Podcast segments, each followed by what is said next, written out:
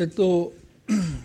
えー、本来実会の学びを継続することになっているんですけれども、まあ、先週週報であの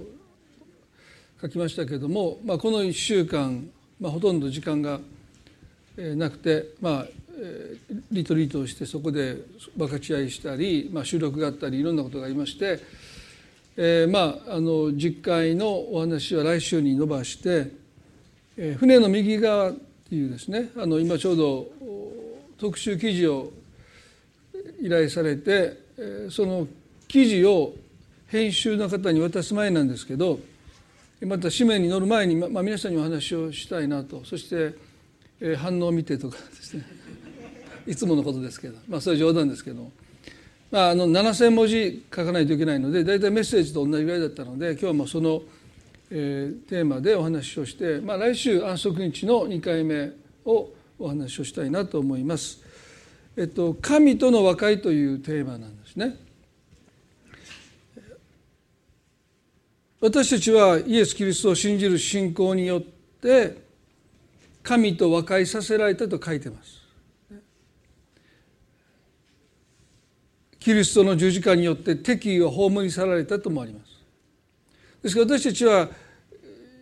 イエスを信じる時に神と和解するんですけれどもでもその後いろんなことを経験して時に神様との間にわだかまりが生まれてあるいは神に対して私たちは失望するということがありますよね。ですから神との和解というものはイエス様を信じた時だけじゃなくて何度も何度も私たちが神に立ち返っていくというですねそういう必要性もあると思いますね。でこの記事を依頼された時に、まあ、実に多くのクリスチャンが、まあ、そういう和解を必要としてるんじゃないかですからそういう人に向けて書いてほしいということがありましたので、まあ、ちょうど教会では実会学んでますのでそれに関連づけて今日皆さんと少し考えていきたいと思いますね。メインのテキストはヨハネの11章を取り上げますけれどもその前にまず出エジプト記の20章の4節第3回第3の戒めにこのようにあります。出エジプト記の20章の4節あなたは自分のために偶像を作ってはならない」上の天にあるものでも下の地にあるものでも地の下にある地の下の水の中にあるものでもいかなる形をも作ってはならない。まあこの説教をした時にこの偶像が単数形だとお話をしました。ですからいろんな偶像を作ってはいけないという戒めではなくて天地万物の神をあなたの願いの中に押し込めてはならない神様にこうあってほしいというその願いの中に神様を押し込んではならないとこの戒めは私たちに教えているんだろうと思いますね。ですからこの私たちを含め多くのクリスチャンが神様につまずいてしまう最大の要因は神様が型破りだからだと言いました私たちが神様という方を肩に入れようとすればするほど私たちはこの方につまずいてしまう。入ってくださらない。もっと言えば私たちの思い通りには神様はことをしてくださらない。そのことに私たちは苛立ちを覚えたり時には失望していくということですよね。ですから神へのつまずきということはねそのほとんどが私たちの心の中で神様はこのようなお方だ。いやこうあってほしいと私たちの願いの中に押し込もうとして神様が収まってくださらない。そのことに私たちはつまずいていくんだろうというふうに思います。ソロモンが神殿を建てた時ですね。彼はこう祈りました。これ平方の稽古ですけども第一列王記の8の27で「それにしても神は果たして地の上に住まわるでしょうか？実に天も天の天もあなたをお入れすることはできません。まして私が建てたこの宮などなおさらのことですと言いました。神様をお入れするものは天にも天の天にもね。そしてましてや彼が建てた神殿これはもう今もその礎の部分が残って嘆きの壁と呼ばれるところでユダヤ人の人たちはですねこのソロモンが建てた神殿がやがて再建されることを今21世紀になってもあの壁に寄りかかって祈ってるわけでしょ。その建てた神殿の礎の部分だけが今も残ってるんですよね。ですからおそらくどの国もソロモンが建てた神殿を同じ形で再建することはできないと言われるほどのものを彼は建てたわけですよね。でもその神殿すら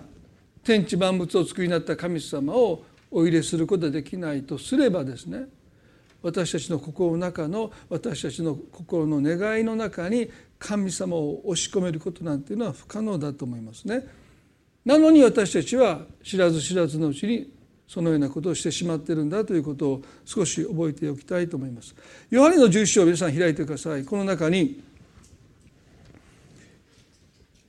三兄弟マルタマリアラザロが出てきます一節でさてある人が病気にかかっていた、まあ、ラザロですよねベタニアのラザロであるベタニアはマリアとその姉妹マルタの村であった。このマリアは主に香油を塗り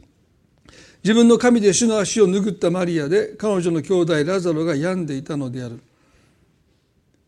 姉妹たちはイエスのところに使い送って言った主をご覧ください。あなたが愛しておられるものが病気です。これを聞いてイエスは言われた。この病気は死で終わるものではなく神の栄光のためのものですとおっしゃった。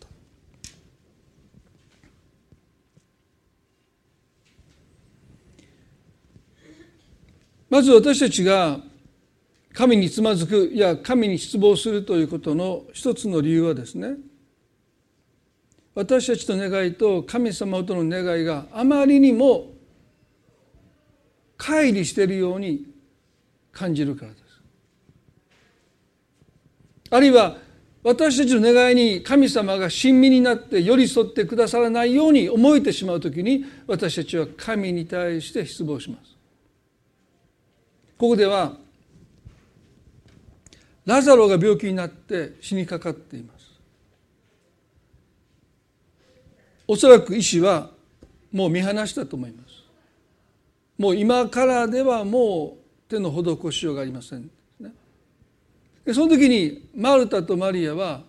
使いの者イエスのもとに送りました。そしてこうこう言うんですね。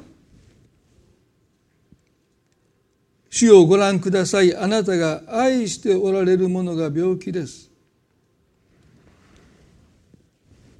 よほどのことがないとマルタとマリアはイエスの煩わせたくなかった。ね、ですからご覧くださいというこの言葉非常に強い言葉です。ね、皆さんはこのイエスとマルタマリアラザロの関係をよくご存知だと思いますね。時々イエスはエルサレムに立ち寄った時に数キロ先のこのベタニアの町を訪れて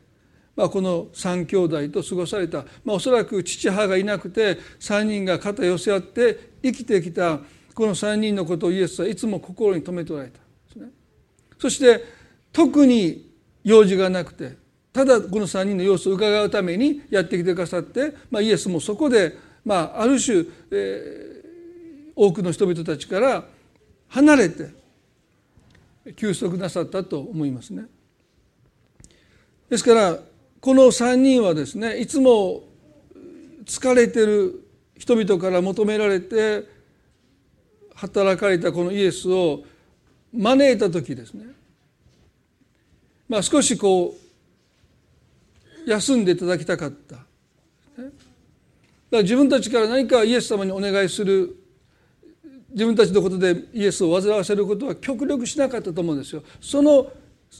マルタとマリアがねご覧くださいって私たちのを見てくださいって、ね、そうやってイエスの関心を自分たちに向けるような伝言を送ったということは相当緊急事態だということをイエスはおそらくこの言葉を聞いて察したと思うんですね。あなたの愛あなたが愛しておられるものが病気です。この使いのものから緊迫が伝わります。ね一刻争う事態だということが伝わった。でもイエスは何とおっしゃったのか。次の今お読みしましたことですけれどもこの病気は死で終わるものではなく神の栄光のためのものです。それによって神の子が栄光を受けることになりますとおっしゃった皆さんね弟ラザロが死にかかってる。一刻争う状況の中でイエスはご自分が栄光をお受けになることについて言及された。このことによってですね神の御子イエス・キリストが栄光を受けになるとおっしゃった。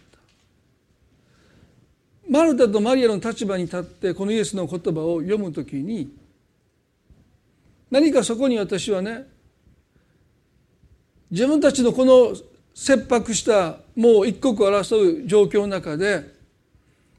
弟ラザロが癒されることを願っているこの姉妹の願いに触れてイエスはご自分の栄光のことについて話しておられる。あんまりじゃないか。おそらくマルタとマリアは一心にもう弟ラザロが癒されることを願っている。彼らの心の中にはイエス様が栄光を受けになることは考える余裕はなかったと私は個人的には思うんですね。そんなこと後で後にしてくださいって今はすぐラザロのもとに駆けつけて弟,、まあ、弟かどうか聖書はね年齢のことは書いてないので、まあ、おそらく私個人的には、まあ、彼が一番下だというふうに感じますけれども、まあ、兄弟ラザロを癒してくださいって、ねあなたの栄光のことなんてその後にしてくださいって言いたくなるような気持ちを感じます。多くのクリスチャンが神に失望するときにそれは私たちの願いに対して何か神様が親身になってくださらない何かそこに距離を感じる時ですね。私たちは神に失望してしまいます。でもねここでイエスはこのようにおっしゃいましたよね。それによって神の子が栄光を受けることになりますとおっしゃった。誰から栄光を受けることをイエスはここで話しておられるのかが大事なんですよ。その他大勢の人々から栄光を受けること称賛されることをイエスがここで話しているのかそれともマルタマリアそして苦しんでいる当人であるラザロから栄光を受けることをお話しなさっているかによってこのイエスの言葉のニュアンスは全く変わります。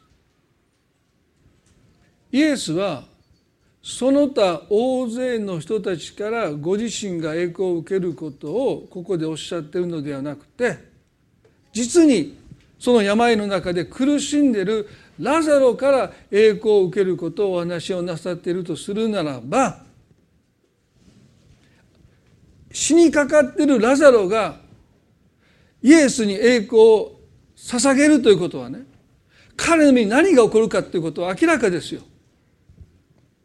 皆さん神様が栄光をお受けになることを望まれるのは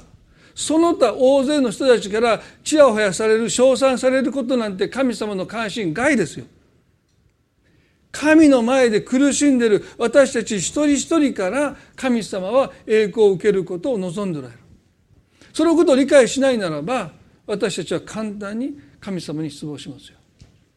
でも神様の願いはその他大勢の人たちから栄光を受けることには神様は全く関心がない。神に叫んでる苦しみのただ中にいるあなたご自身から神を栄光を受けることを願っておられそして受けることになると断言なさったことはそこに希望があるわけですよ。ラザロが私に栄光を捧げるようになるとおっしゃってくださったことがこの彼らの祈りの答えなんですよね。でも彼女たちはそう受け取らなかった。こんなにも苦しんでるのにイエス様はご自身のことしか考えてないご自身の栄光のことしか考えてないとそう受け止めてしまったんではないかと私は思いますそれがこの後のイエス様と噛み合わない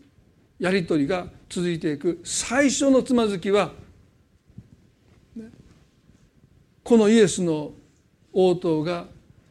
祈りの答えだと受け取れなかった。マルタとマリアの一つの弱さなんだろうと思います。そして私たちもそうじゃないでしょうか。神様はね皆さんに断言しますよ。私はあなたから栄光を受け取ることになる。何を意味するんでしょうか、ね、それはもう皆さん一人一人の祈りに対する神様の答えなんですよ。ね。あなたから私は必ず栄光を受け取ることになるそうおっしゃってくださってそのことを私たちは祈りの答えとしてまず受け止めなければ神があなたの人生でなさることに対して私たちは絶えずつまずき覚えたり失望したり噛み合わないということを経験します。まあ、ボタンの掛け違いが、まあ、ここで起こったわけですよね。二つ目にここで彼女たちはこう言いましたよね。ご覧ください。あなたが愛しておられるものが病気です。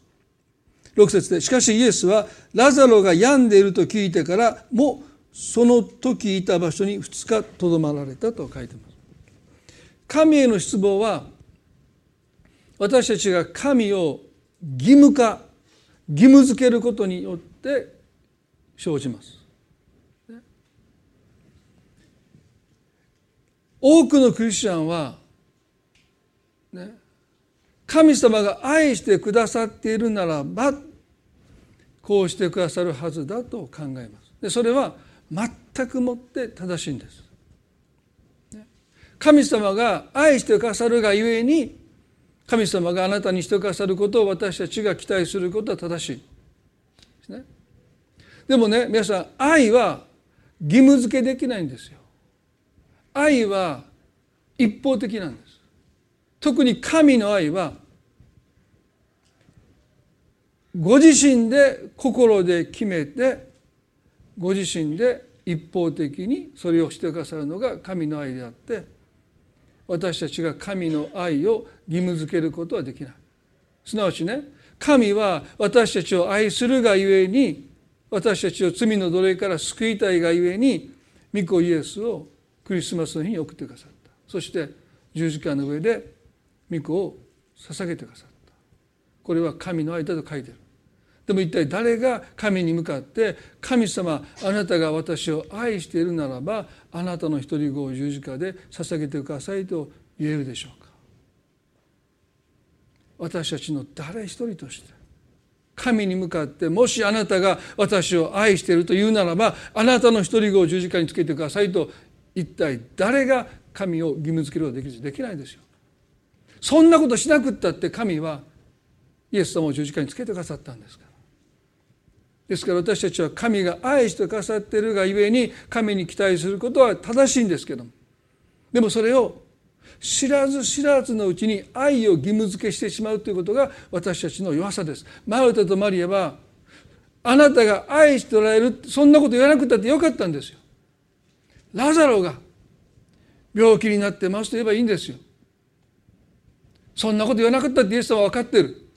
そんなこと言わなくったってイエス様は彼のために何でもしてくださる。でも彼らはね、あなたが愛しておられるものが病気ですと、その思いを込めたのはですね、愛していたならば、すぐに来てくださいますよね。その思いを込めてしまった。でもね皆さんこれは責めれないですよね。大切な兄弟が死にかかってるんですから。父母がいなくて3人で肩寄せ合って生きてきたんですからね。そのラザロが死にかかっているならばやっぱり私たちは神様が愛してくださっているならば急いで駆けつけて駆けつけてくださいますよねってどこかで神様を義務付けしてしまう誘惑があることを私たちはやっぱり認めざるを得ない。マルタ・マリアだけの問題じゃないですよね。私たちだって神の愛を信じるがゆえにそうしてくださるはずだという思いを神に対して抱いていく。でもそれがやがて神を義務付けていくという偶像を作っていくんだということも忘れてはならない。ね。神様あなたが神様をご自分に自分に義務付けしなくったってご自身をあなたに与えてくださってるんですから。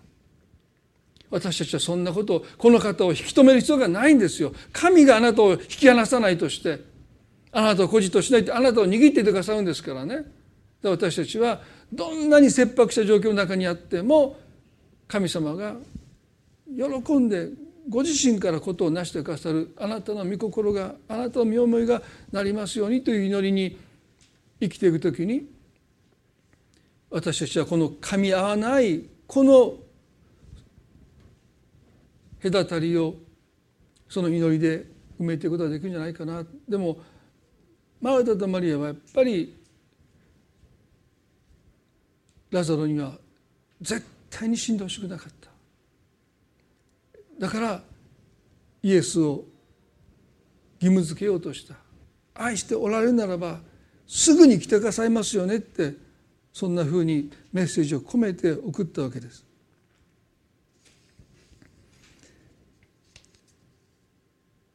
預言者ヨナも神様が敵国アッシリアの首都ニネベの住民の上に厳しい裁きを下してくださることをある意味で義務付けましたね。あなたならあなたが義なるお方ならばあの住民をあなたが裁いてくださることは当然のことでありませんかとヨナはそう神に願ったけども神様はその願いを聞いてくださらなかった。ニネベの町の住民を神は憐れんでくださった時にヨナは非常に不機嫌になったと書いてますね。そして神様にこう言いました。ちょっとその箇所読んでみますね。ヨナ書の4章の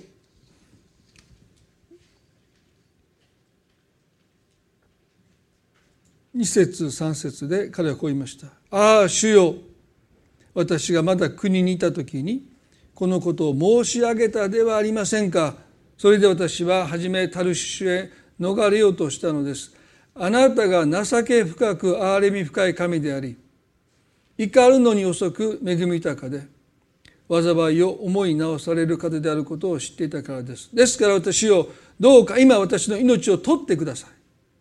私は生きているよりも死んだ方がましですと言いました。彼がね何を言ったかというと自分の命を取ってくださいって言ってるよりも神様あなたがすべきことをなさらない。そんな世界なんて滅んでしまえばいいや。そんなふうに彼はおそらく神に訴えてるんないかと私は思います。ただこの世界から私を取り去ってくださいというよりもあなた神であるあなたが神としての責任を義務を果たさないそんな世界なんて滅んでしまえばいいやなんてそんな思いを込めて彼はね自分の命を取ってくださいと神に訴えたんじゃないか皆さんね暴言ですよこんなのは。ね、それに対して神様何とおっしゃったかたった一言です。あなたは当然であるかのように怒るのかとおっしゃる。あなたは当然のように怒るのか。神の預言者が神に使わされることを拒んで神が憐れみ深いお方であることを批判してこんな世界滅んでしまえばいいや。何もかも滅んでしまえばいいやなんてそんな暴言を吐いた預言者に対して神はたった一言。なんてことを言うんだとおっしゃらないで。あなたは当然であるかのように怒るのか。神への失望の本質をついた言葉ですよね。私たちの失望の根底には神は不公平だという怒りがある。なんで私がこんな目に遭わないといけないんだ。神様あなたは不公平ではないか。その怒りが私たちが神に失望する根底にあります。でも神はこうおっしゃるんですね。あなたのその怒りは正しいのか。当然ですよ。私が怒るのは当たり前じゃないですか。とユダは心の中できっとそう思ったと思いますね。彼はそれを口にはしなかった。でも自分の怒りを彼は正当化しています。私が怒るのは当たり前ですって。あなたが私を不公平に扱ってるんだから。なんで敵を憐れむんですかまあ、やがてこのアッシリアは北イスラエルを滅ぼしますよねですからヨナの怒りも理解できますでも神はそれでもおっしゃるんですあなたはなぜ当然のように怒るのか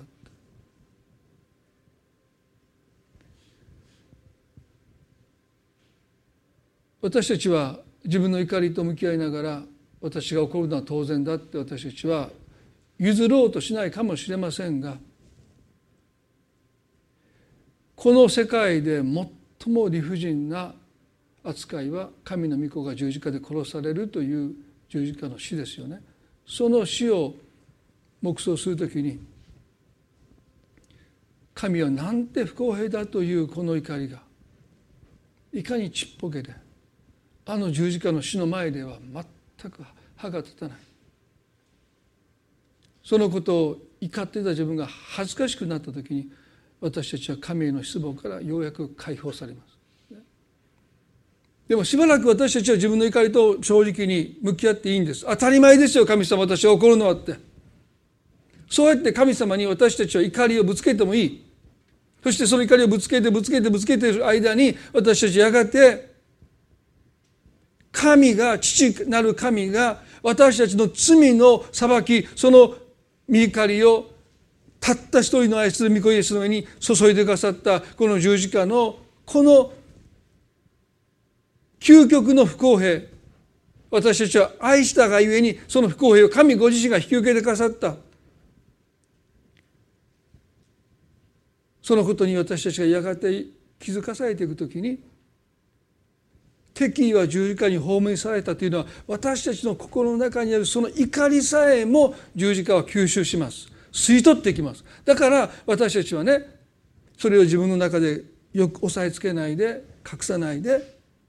あ神様私が怒るのは当然ではありませんかとその怒りを神様にいくらだってぶつけてもいい。でも十字架はその怒りをあなたの魂から吸い取ってくださって葬り去ってくださるんだと聖書は書いてます。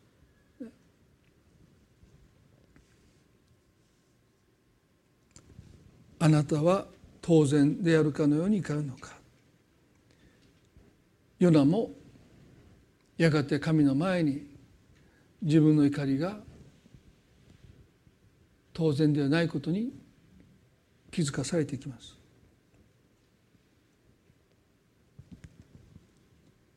三つ目に神への失望は神の愛を図る物差しが誤っている。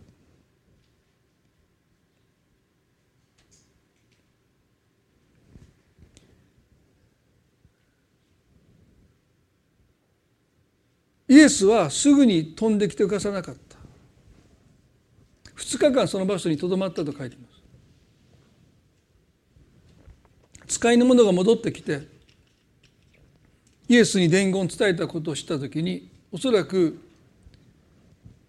イエスが到着される時間は予想されたと思いますね。そろそろイエス様が来てくださってもおかしくない。でもその時間になってもイエス様のお姿は一向に現れてこないですね。待てども待てどもイエス様がベタニの町に来てくださらないのでまずマルタとマリアはイエスの身を案じたと思います。この聖書の箇所を読んでくだされば少し前にユダヤ人たちがイエスを石打ちで殺そうとしたということが書いてますね。ですからこのベタニアに来る時エルサレムを通ってくるので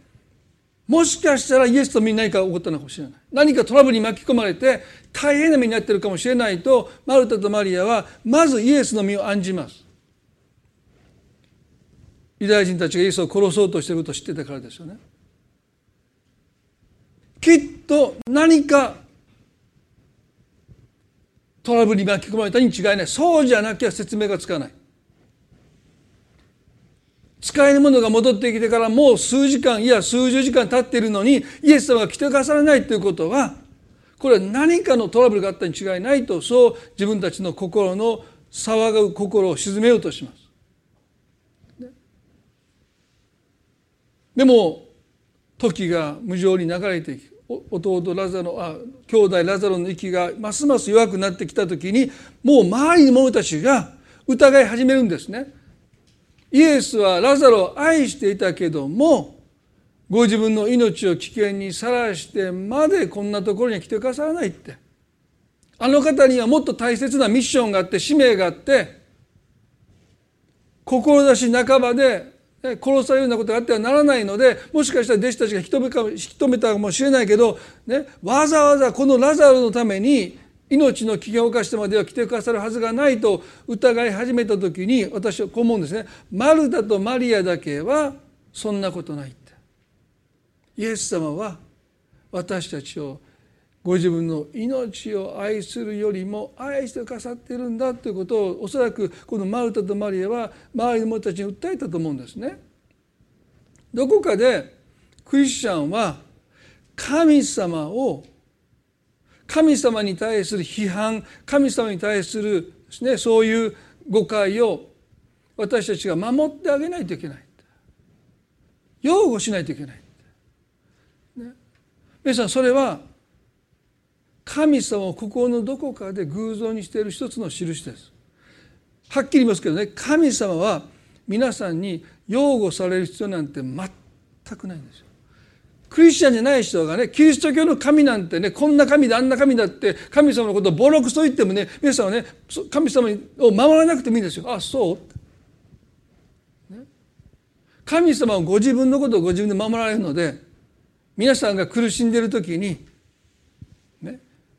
神様のことをそんなふうに守ってあげないといけないともし心の中で少しでも思うならばもう私たちは神様を偶像にしているということに気づかせるべきです。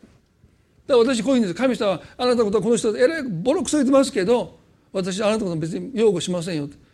ね、同意もしないけどあそうなのとそれはおかしいですけどね私とそう思ってそそれダメですよ。いや違う違う。ねだから今コロナのことでこんなことがよく言われますよね神様我ならばなんでこんなウイルスが世界中に蔓延して多くの人が命を失って赤ちゃんまで命を失っていくんだって神が愛ならば、ね、なぜこのことを守らなかったんだいやこれはねそうねこういう意味なんだってそんなことしなくてもねそうかな私はよくわからないわそれでいいんですよ。神様はご自身のことはご自身で面倒見ますから。だから苦しんでいる時は神様の皆神様が非難を受けないために私たちが神様を擁護する必要はありません。だからここでマルタとマリアも周りの者たちがねイエスは所詮イエスの愛なんてそんなものだってそんなあなた方たちのことを愛してなかったんだって言われたら、ね、別にいやそうじゃないってあの方は私たちを愛してくださってたんだって言ってそんなことにね首を突っ込んで重荷をさらに増しかる必要は全くないと思いますよね。そのことを私たちはここに少し止めたいと思います。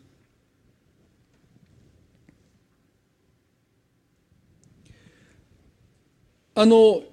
ヨブが10人の子供を失って7人の息子と3人の娘を失った時にそして自らも健康を失った時にヨブの妻はですね見るに耐えてヨブに言いました。あなたはこれでもなお自分の誠実さを固く保とうとしてるんですか？神を呪って死になさいと言いました。ヨブの妻の目にはヨブがこの理不尽な苦しみにおいてなお神の側に立って神を擁護しようとしているとしか見えなかった。神を呪ったらいいじゃないかってそう呼ぶの妻は訴えてるで私はねその言葉が全部はいいと思わないんだけどもでもなぜ神の側に立つのかなぜ神を擁護するのかという妻の訴えは私はね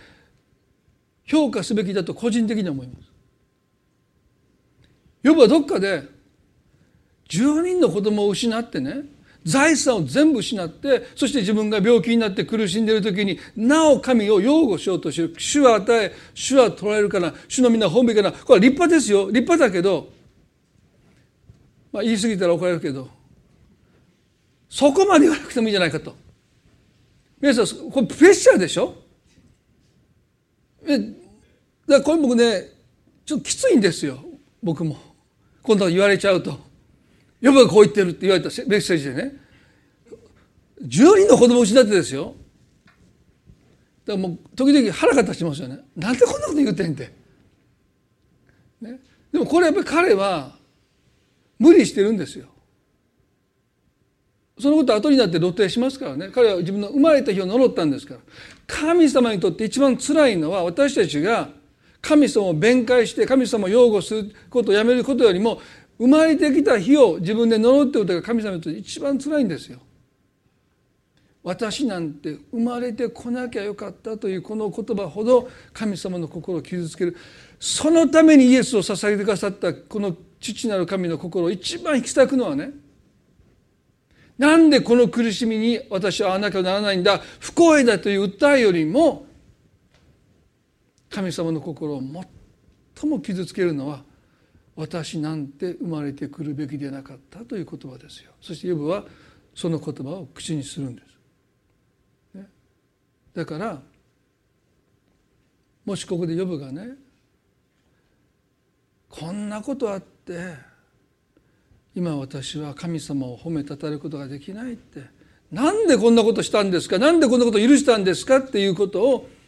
もっと素直に告白していたとすればもしかしたら彼は自分の生まれた日を呪わなかったんじゃないかなと個人的に思います。神様にとってそっちの方がどれほど慰めなんでしょうか。でも彼は多分どこかで神を擁護したそれは彼の中にも守ってあげなければならない偶像がおそらく作られていたんだろう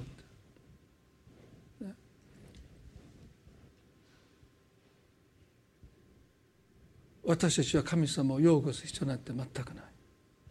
苦しい時は苦しいって叫べばいいんですよ。不幸意だと思う時は神様不幸意じゃないですか？って何で私だけがって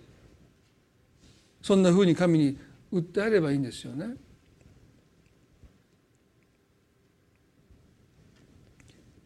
四つ目に神への失望は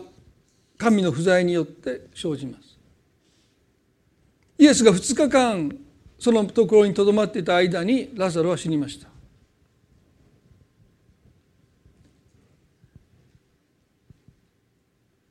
でもイエスはこうおっしゃったんですね。私たちの友ラザロは眠ってしまいました。ヨハネの11章の11節ですね。私は彼を起こしに行きます。それ弟子たちはあラザロは死んでないんだと思ったと聖書に書いてる。これ2つの解釈がありますね。一つは昏睡状態に陥っているラザロをイエスが起こしてくださると弟子たちが理解したのか。ただ眠ってるラザロを起こしに行くそんなことはちょっと考えられないですよね。なんでイエス様は寝てるラザロを起こしに行くんですか。あなたもそろそろあの時間で起きなさいって言いに行くはずがないのでおそらく昏睡状態に陥ってる意識を失っているラザロをまあ蘇生させてくださる。まずは死んではいない。でも昏睡状態にある彼をイエスが起こしに行くというふうに弟子たちはおそらく理解したんでしょう。でももうすでにその時ラザロは死んでいました。だからイエスはヨハネの11章の14節でラザロは死にましたと答えた。なんでこんな回りくどいことをイエス様おっしゃるのか。もう最初からラザロは死にましたと言えばいいのにラザロが眠っているとおっしゃったのがなぜかそれはここにキリスト者の死生観があるからですよね。私たちは死を迎える時に眠っています。それは永眠するという意味でもないしですね仮死状態っていう意味でもなくて私たちは死を通して私たちの存在がなくなるわけでもないし二度と目を覚まさない状態に置かれるわけでもなくて神様の時に私たちは必ず目を覚ます。そこにそれが復活の希望ですよね。だからイエスはそのことを伝えるためにラザロは眠っていますとおっしゃった。それは決して永眠したという意味でもない。いつ目を覚ますかが問題です。それが復活の希望ですよね。で11の15節でイエスさんはこのことをおっしゃった。あなた方のためあなた方が信じるためには私がその場に居合わせなかったことを喜んでいます。さあ彼のところに行きましょうとおっしゃった。皆さんすごいでしょ？その場所に居合わせなかったことをイエスは喜んでるんです神の不在神がいてくださらなかったということをイエスご自身が喜んでるんですよ。私たちはね神の不在を何か神に見捨てられたと感じるんだけどそうじゃないんですよ。私たちが神を信じるっていうのはね神の不在がどうしても必要なんです。ここでイエスはこうおっしゃいましたよ。あなた方が信じるためには私がその場所に居合わせなかったことを喜んでいます。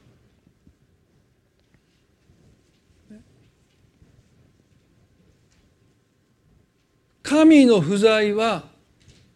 神があなたを見捨てた印ではなくてあなたが神を信じるために欠かせない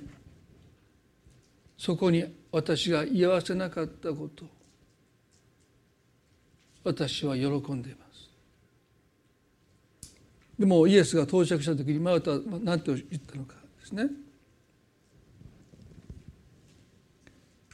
11の20節でマルタはイエスに言った「主よもしここにいてくださったなら私の兄弟は死ななかったでしょうに」と言いました。マルタにとって神の不在は嘆き悲しみの原因でした。ここにいてくだされば弟は死ななかったでしょうに。でもイエスはそこに居合わせなかったことを喜んでいるというこの帰りがですね私たちが神に失望する原因です。神様は喜んでるのに私たちは嘆いているんです。どうしてか。私たちにとって神の不在は神に見捨てられたというふうに私たちは受け受け止めがちなんだけど決してそうじゃない。さあこれから行こうっておっしゃった、神の不在は私たちの中に無から有を生み出す信仰私たちの中に生み出すために復活信仰っていうのはね皆さんねイエスが死なないとそんな信仰持てないんですよ。イエス様が十字架の上でね死にかけの状態で墓に葬られて死んでなくて3日目に墓が出てきたっていう説もあるんですよ。復活を信じない人はね。そうじゃなくてついつまが合わないだからもう昏睡状態の中にいて、ね、3日目にハッと気が付いて墓が出てきたって。そうじゃないですイエスは確かにあのローマの兵卒がイエスの膝のすねのすねの骨を折らなかったということはもうこの人は死んでるということをローマの兵卒が認めたのでそのすねの骨を折らなかったでしょ本来生きてたらねそこの骨を叩き割ってもうイエスが自分の体で自分の力で自分の体を浮き上がらせて持ち上げて息ができない息を吸おうとするところをですねすねの骨折るともう自分の体を持ち上げないので、まあ、窒息するわけですからね。で大体もうある程度時間が来てもうまだ死に絶えてない囚人がいたらその何かの棒でですね囚人のすねの骨を叩い叩いてその骨をくだくだに砕いていくともうその人は自分の体を持ち上げることができなくなったので、まあ、数分で死にます。で彼はプロですからね処刑の。イエスを見た時に、まあ、絶命している生き絶えているイエスを見て彼らはあえてもう念のために確認のためですらそのすねの骨を折らなかったということはもう確実にイエスは十字架の命を落とされた。そして3日目によみがえってくださったっていうのはね復活信仰っていうのは死なないと復活信仰は持ちえない。死んでもいないのに蘇生したなんて言うとそれは復活信仰じゃないですからね。ですからそこにイエスが居合わせなかったラザロは確かに生き絶えて死んだんですね。そしてイエスが到着したのは墓に葬られて4日目でした。なぜわざわざ墓に葬られて4日目にイエスがベタニアの町に到着したかというと当時3日過ぎると魂は肉体から離れて神のもとに帰っていくと信じられていた。ですからもう弟まあ兄弟ラザロはそこにいないとマルタもマリアも信じてる。もうそこにあるのは抜けがですね痛いです。腐りつつある肉体だけがそこにある、ね、でもイエスは墓石の前に立って墓石をどけるようにとおっしゃった。その時マルタ何と言ったのか。イエス様もう死後4日経って臭くなっていますマルタはなぜイエスに失望したかというとねここでこう言いましたよ主よもしここにいてくださったなら私の兄弟は死ななかったでしょうにというこの言葉はねあなたにはどんなこともできるのできるはずなのであなたがここにいてくださえすれば弟は死ななかったでしょうっていうことですよ。すなわち神様が全能の方だと信じるクリスチャンほど神に失望するんですよ。もし神様に不可能なことがいっぱいあるならばですねもう私たちはそもそも神に失望しないんですよ。ね、神様にだって無理できないことがあるって皆さん思ってたのはねマルタとマリアがイエスが遅れて到着した時に身の危険を冒してまで来てくださってわざわざありがとうございましたって感謝したはずですよ。でもマルタとマリアはイエスにはどんなことだってできると信じてたのでなぜその方がここにいてくださらなかったのかあなたがここにいてくださえすれば弟は知らなかったでしょうにというこの嘆きこの失望はですね全能の神を信じる信仰者の失望なんですよだからクリスチャンは神に失望するのは仕方ないんです。神に失望するのは不信仰が原因じゃないんですよ。神に失望するのはあなたが神を全能の方と信じてるから神にはどんなことでもできると信じてるから神に失望するんです。だから私の信仰が足らないので私は神に失望してるんだ。それは違います。あなたが神を全能なるお方だと信じてるから神には不可能なことがないと信じてるから神に失望するんです。だからクリスチャンが神に失望することは全くもって正しい。そして希望とはあなたの失望を材料にしてるんですよ。私たちが神に失望するときにその失望あなたの心に生まれる失望が実に希望の材料だということを知ってください。神に信頼し神にはどんなことだってできるということを信じるがゆえに神がそうしてくださらなかった時になぜですか？ここにいてくだされば。この祈りを聞いてくださいすればこのことは起こらなかったのにこのことは避けれたのにこんなふうにならなかったのに私たちは神が何でもできるお方であるのにそれをしてくださらなかったことに痛く失望します。でもイエスは、ね、4日経ってきてくださった。でももう遅いんですよ。3日で弟の魂は肉体から離れていくとマルタは信じてる。だからイエスが破壊しようどけると言った時にマルタ自身がイエスを制止したんです。もうやめてください。弟ラザロは死後4日経って臭くなっていますから。マルタがイエスを制している皆さんマルタはイエスが全能だということを信じていてそれゆえに失望してるんだけどイエスがその力を発揮しようとした時にマルタ自身がイエスイエスを制止している。ここに私たちが向き合わないといけない最後の失望の原因があると思いますね。頭で信じてる。でもあの墓の中から弟が出てくるなんてありえないって決めつけてるんですまたマルタはイエスを全能の神だと歌いつつも自分の心の中の像にしてしまってる。イエス様いくらなんでもあの墓の中から弟たちが出てくるはずがありませんって言って嘆き悲しんであなたはよ、ね、神様だってことを告白してで彼はこういうんですよ終わりの日に弟はよみがえりますと言います。なんでそんなことを彼女が言ったのか。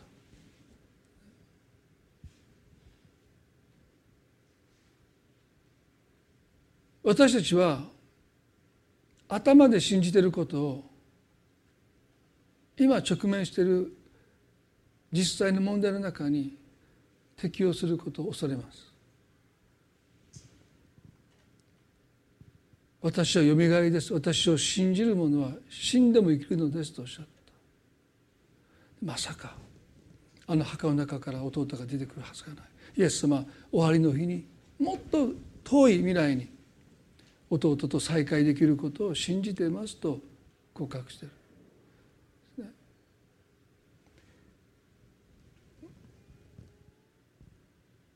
全能なる神の力を信じるということは私たちが心の中で作った偶像が粉々に粉砕されることを意味します。私の思いをはるかに超えた私の考えでは到底思いもつかない。そんなこと考えもしなかった。主語よく語った弟が墓の中から出てくるなんてこと私は一度だって願ったこともないし考えたこともないしそんなこと神様ができるってんだってことを期待したこともない。皆さんねなぜ4日目にイエスは来たんでしょうか？それはマルタとマリアの心の中に作られた偶像イエスが粉々に砕くためですよ。神の栄光はどうやって現れるんでしょうか？私たちがああそうですよね。納得できる私たちの思いの中で期待の中で収まる神様その像が粉々に粉砕された時に初めて私たちは神の横を見るんです。そのために4日経った日にイエスがやってこられて。もしかしたら次の日だったらマルタはイエスが墓の石をどけなさいって言った時によろしくお願いしますって言ったかもしれない。死後2日経ってても。3日ギリギリですね。でも4日だともう望みを完全に失ってもう臭くなってますから。でもイエスは墓石をどけなさいとおっしゃってラザルが出てきなさいとおっしゃった。すると布に巻かれたラザが出てきました。彼らの失望が望みとなって姿を現した。今日皆さんね皆さんの中にも神に対する失望があると思いますね。でも神様は今日皆さんの魂に語りかけてくださると思うんですよ。ラザルを出てきなさいという。あなたの失望が希望に変わるように神は呼びかけてくださっていると思います。でも私たちはその神を静止してる。もうもう手遅れです、ね、私はあなたが全能なる神を信じてますけどまさかこの墓の中からラザロが出てくるとは私は思えないって。もうそんなこと言わないでくださいって。そっとしておいてくださいって。終わりの日の再会を希望を持ってもうこれから生きていきますとマルタがイエスを制止してる。です私たちもこの出来事と同じことを私たちが経験するとは思わない。病院で息を引き取った人に神様が「いやまだ眠ってるだけだ」って言ってその方を生き返してくださるということを私たちが信じるということは少し違う。でもこのメッセージの本質は私は受け取っていきたいですよね。あなたの心にある神への失望を神は必ず希望に生まれ変え変えてくださる。そのことを今日私たちは受け取りたい。ですからクリスチャンが神に失望することはいいことですよ。神様を信頼してるから全能だと信じるから私たちは失望するんであって。でもその失望が失望で終わらないこと。この病気は死で終わらないってイエスもはっきりおっしゃった。神が栄光を受けになるとおっしゃった。だから今日あなたが抱えているその失望も失望で絶対に終わらないんですよ。やがてあなたは神に栄光を期するようになると信じます。そうイエス様はおっしゃったんだから。皆さん一人一人に向かって神様おっしゃるんですよ。私は絶対にあなたから栄光を受け取る。それはあなたの失望が必ず希望に変わるということの神の宣言ですよ。それをいかなる人も覆せない。そのことを私たちは今朝覚えたいなと思いますね。一言祈ります。イエス様。この病は死で終わるものではないとおっしゃった。この苦しみは苦しみで終わらないとおっしゃった。この悲しみは悲しみで終わらないとおっしゃった。この嘆きは嘆きで終わらないとおっしゃった。神が栄光を受けるとおっしゃった。神様今日この礼拝に伝われている人一人またインターネットを通してこの礼拝に伝われる一人一人にあなたが語っていてくださると信じます。あなたの苦しみは苦しみで終わらない。神が栄光を受け取ることになるとおっしゃった。これは全てのクリスチャンに対する神様の約束です。神様の宣言です。そのプロセスは私たちには分からない。でもこれはもう神様がこの世にあっては困難がある。しかし勇気を出しなさい。私はすでに世に勝ったとおっしゃった。私はあなたから栄光を受け取ると。そう宣言されたこの宣言はどんな問題も状況も覆すことができないことを私たちは信じます。主よ今日あなたがそのあなたへの失望を希望に生まれ返してくださること。ラザレを出てきなさいとそうおっしゃった神は私たちの魂にも語ってくださってあなたの心から希望が生まれること。その失望から希望が生まれることを神様今日私たちは願います。どうぞ。一人一人覚えてください。それぞれが置かれている状況は全く異なりますが同じ神様を見上げています。私たちがお願いもしていないのにイエス様を十字架につけてくださった私たちの人生に自らをつなぎ止めておられる神様を知っています。もう私たちがあなたに義務付けなくったって神の愛は私たちを決して見捨てない。主よこのメッセージを通してあなたが一人一人の魂に今語ってくださると信じます。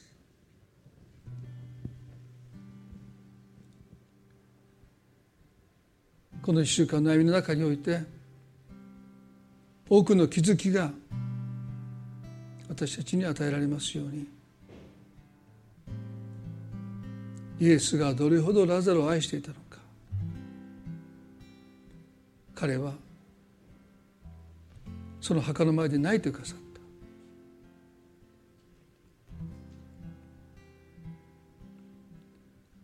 た。神の目に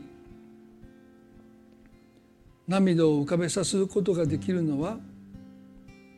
私たち一人一人の存在です。神はあなたのために泣いてくださる方。その方が御子さえ惜しまずに与えてくださったお方があなたを忘れるはずがない。どうかやがて私たちはこの方に栄光を返すること日が来ることを信じます。今この苦しみの中にあって栄光を返す日が来ることを信じます。この苦しみは死で終わらない。その向こうに希望があることを信じます。神様一人一人がそのメッセージを今日受け取ることができますように助けてください。感謝します。愛する私たちの主イエスキリストの皆によってこの祈りを見舞いにお捧げいたします。アーメン。それではご一緒に賛美を捧げたいと思います。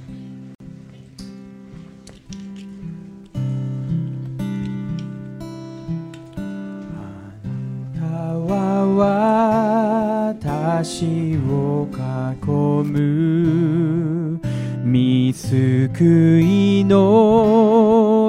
盾悩みの日にも心に平安ある。あなたは私の栄光。永遠にある。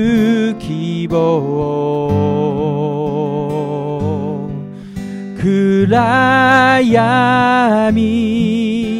襲っても決して恐れない。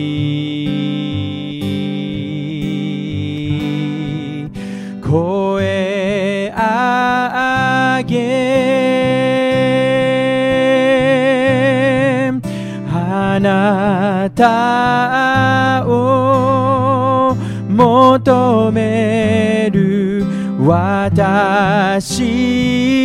に答えられる主よ。たと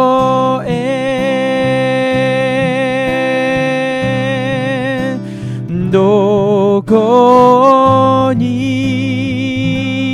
いるとも救いは主にある。あなたはあなたは私を囲む。見救いの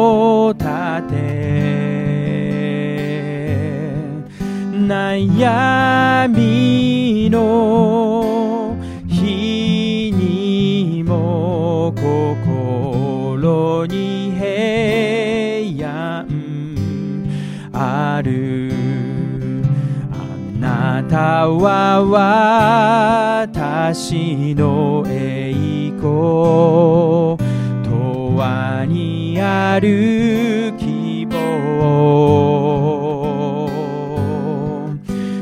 暗闇襲っても決して恐れない。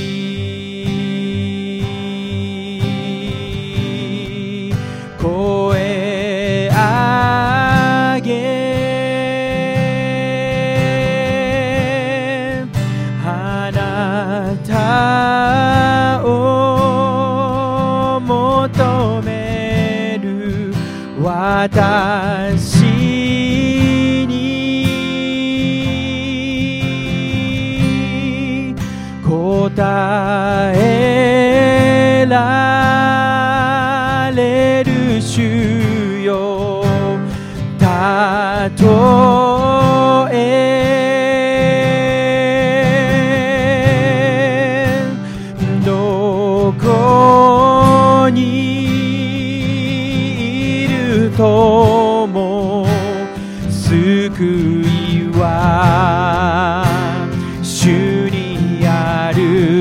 上げ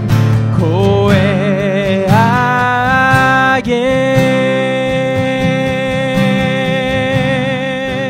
あなたを求める私に答え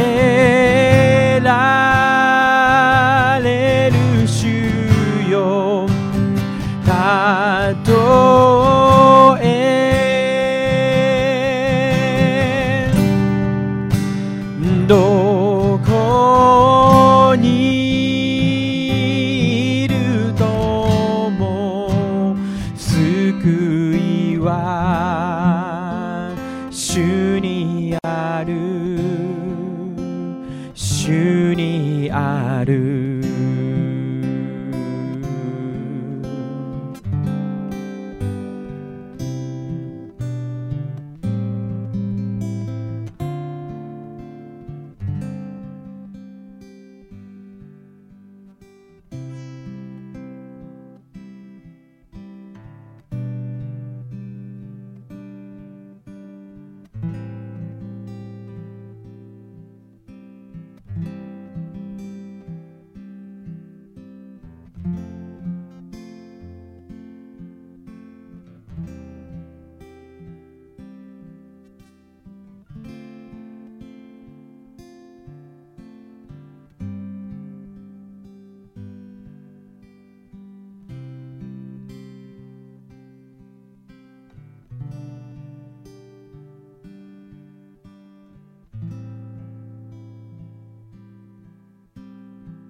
愛が足りない。そんなふうに心を責めていたかもしれませんがその失望がやがて希望に変わることを今日心から願う。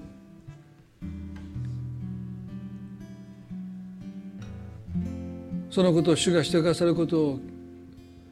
今日もう一度神様に求めていきたい。どこかで神様を制止していた。私が神様を制約してきた。でももっと神様に自由に働いていただきたい。そのことを短く祈りたいと思いますね。あなたの人生で神様が何の制約を受けることなくことを成してくださる宮沢を成してくださるようにと祈ります。もう私は神様を偶像にしない。私の考えや願いの中にも神様を押し込めない。どうか私の心の偶像を神様は粉々にしてくださって。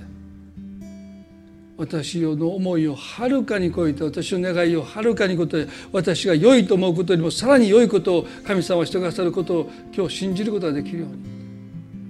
それが私たちの希望です。神様があなたの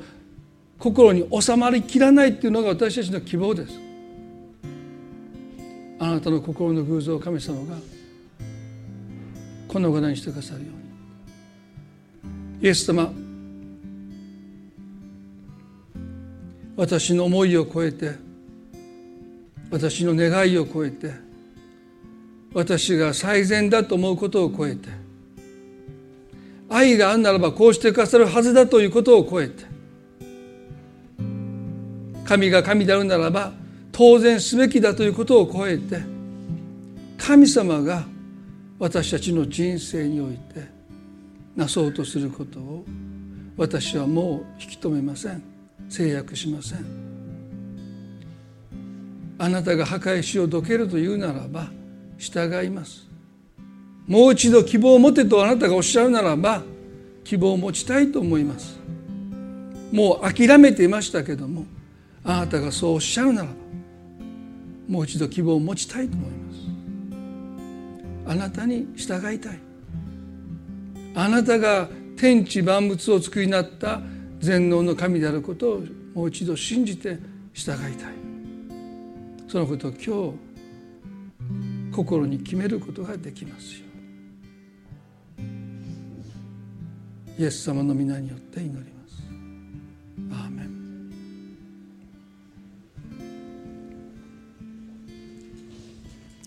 それでは今朝の礼拝これで終わりたいと思います。互いに挨拶を持って終わっていきましょう。